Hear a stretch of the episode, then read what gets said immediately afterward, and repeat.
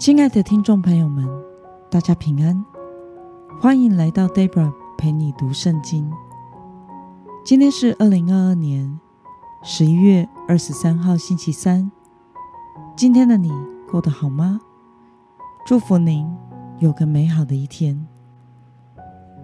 今天我所要分享的是我读经与灵修的心得。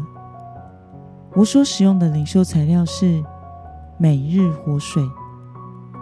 今天的主题是当先寻求神的心意。今天的经文在四世纪第二十章十二到十八节。我所使用的圣经版本是和合本修订版。那么，我们就先来读圣经喽。以色列众支派派人去问便雅悯支派的各家说。你们中间怎么做了这样的恶事呢？现在你们要把基比亚的那些无赖交出来，我们好处死他们，从以色列中除掉这恶。便雅悯人却不肯听从他们弟兄以色列人的话。便雅悯人从各城聚集到基比亚，出来要和以色列人打仗。那日，便雅悯人从各城里征召了拿刀的士兵，共有两万六千。另外，还从基比亚居民中征召七百个精兵。全军中有特选的七百个精兵，都是惯用左手的，个个能用机旋甩石，毫发不差。以色列人。除了便雅悯之外，共征召了四十万拿刀的，个个都是战士。以色列人起来，上到伯特利去求问神，说：“我们中间谁当首先上去与便雅悯人征战呢？”耶和华说：“犹大先上去。”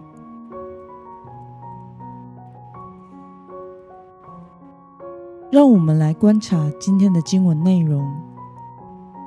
以色列众支派向便雅悯支派要求什么事情呢？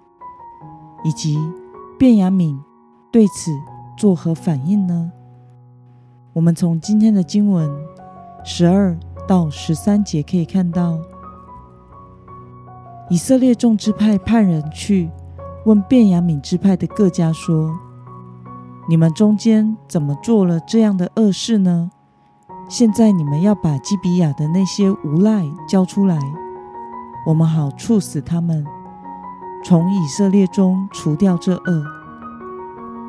便雅悯人却不肯听从他们弟兄以色列人的话。那么，面对四十万人的大军，便雅悯支派和居比亚的居民共派出多少人呢？我们从今天的经文第十五节可以看到，便雅悯人从各城里征召了拿刀的士兵，共有两万六千人。另外，还从基比亚的居民中征召了七百个精兵。让我们来思考与默想，那利未人所经历的惨剧。为什么最后会演变成以色列的内战呢？因着在基比亚所发生的恶行，最后演变成为以色列的内战。主要的原因是在于没有先求问神，在和平有智慧的处理，导致本来只需要处决几名人犯的事。变成了以色列的内战，大规模的死伤。义愤填膺的以色列众人，在听完利未人的陈述之后，就未审先判了。其实应该也要听基比亚居民和便雅悯人的陈述，再共同决定对匪徒的审判。但是他们却是直接要求便雅悯人交出基比亚的无赖。并且不经过公开的审判，直接要处死他们。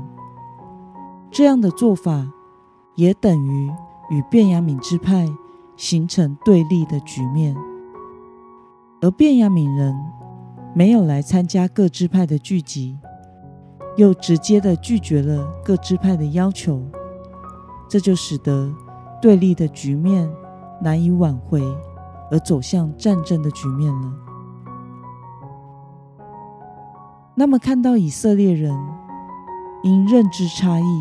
和情绪上的义愤而彼此对立，你有什么样的感想呢？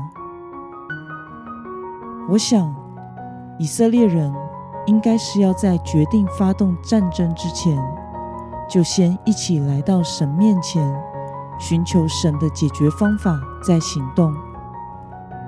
但是在这件事上，他们已经按着自己愤怒的情绪，先决定了。要发起战争之后，才来到神的面前，求神引导作战的策略。虽然他们的目的是可以说是好的，合神心意的，就是要在以色列中除掉罪恶。但是，若是没有使用神的方法，就有可能不但没有真正解决问题，却造成了更大的悲剧。这将会在之后的经文中看到。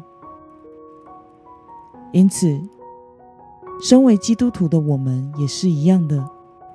我们在做每一个重要的决定的时候，都应该先来到神的面前，寻求神的心意，再按着心中圣灵所引导的平安而行动。我们不能在做出自己的决定之后。才祷告，要神给予引导或背书，这样等于是要神听我们的，用出于仁义的解决方案。愿我们不管面对多么让人情绪激动的事，都能先来到神的面前，寻求神在我们现在所面临的处境有什么样的心意，才不会因为处理不当。而造成人与人之间的误会与对立。那么，今天的经文可以带给我们什么样的决心与应用呢？让我们试着想想，过往我们是如何处理与人之间的事？是否曾经因为义愤或者是误会而与人发生对立与冲突呢？为了能解决矛盾，带来合一，你决定要怎么做呢？让我们一同来祷告。亲爱的天父上帝，感谢你透过今天的经文，使我们看到一位立位人所经历的惨剧，演变成以色列的内战，原因是没有先来到你的面前。